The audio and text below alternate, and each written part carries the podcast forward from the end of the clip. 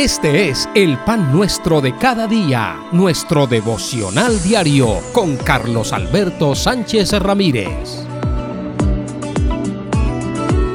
Sean todos bienvenidos, aquí estamos de nuevo en la serie Fe en Acción, en este podcast devocional El pan nuestro de cada día. Sean todos bienvenidos. Todos tus sueños, si luchas los podrás tocar. No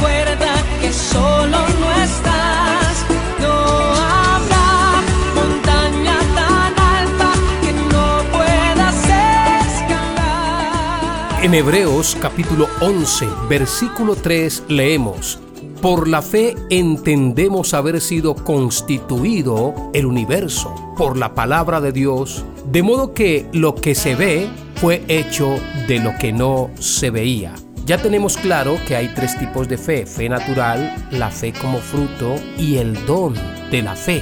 La fe es la acción de creer. La pregunta es, ¿en quién tenemos depositada nuestra fe? La respuesta correcta es en Jesucristo, puesto los ojos en Jesús, el autor y consumador de la fe.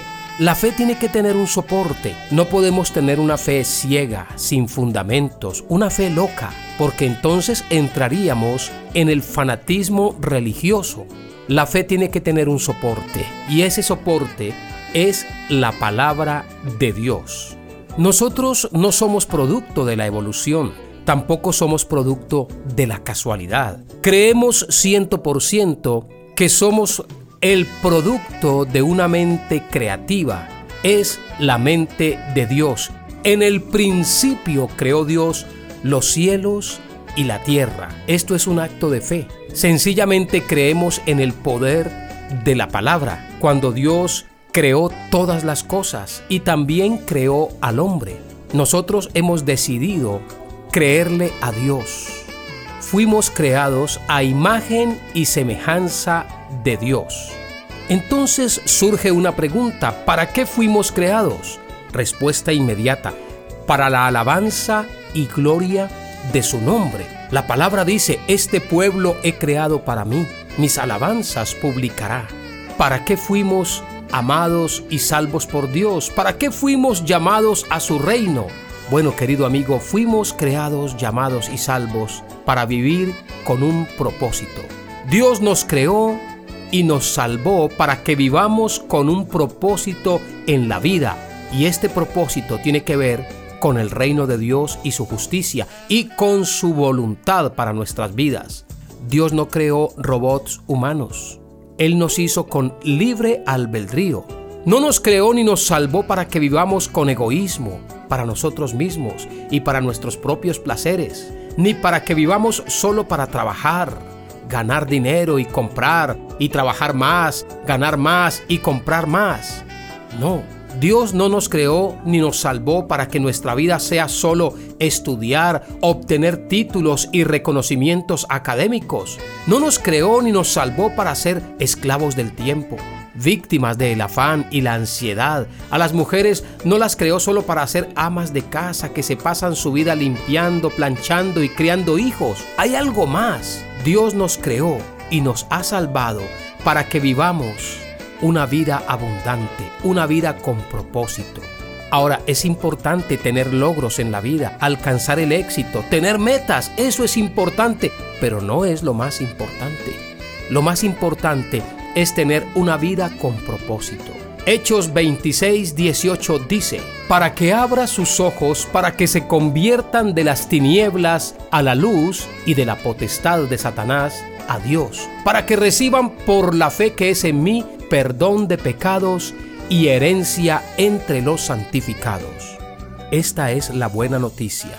Nosotros escapamos del mundanal ruido, escapamos de la corriente de este mundo, de la sociedad de consumo, escapamos de los deleites pasajeros de este mundo, los deseos de la carne, los deseos de los ojos y la vanagloria de este mundo si ponemos nuestros ojos en Jesús, el autor y consumador de la fe.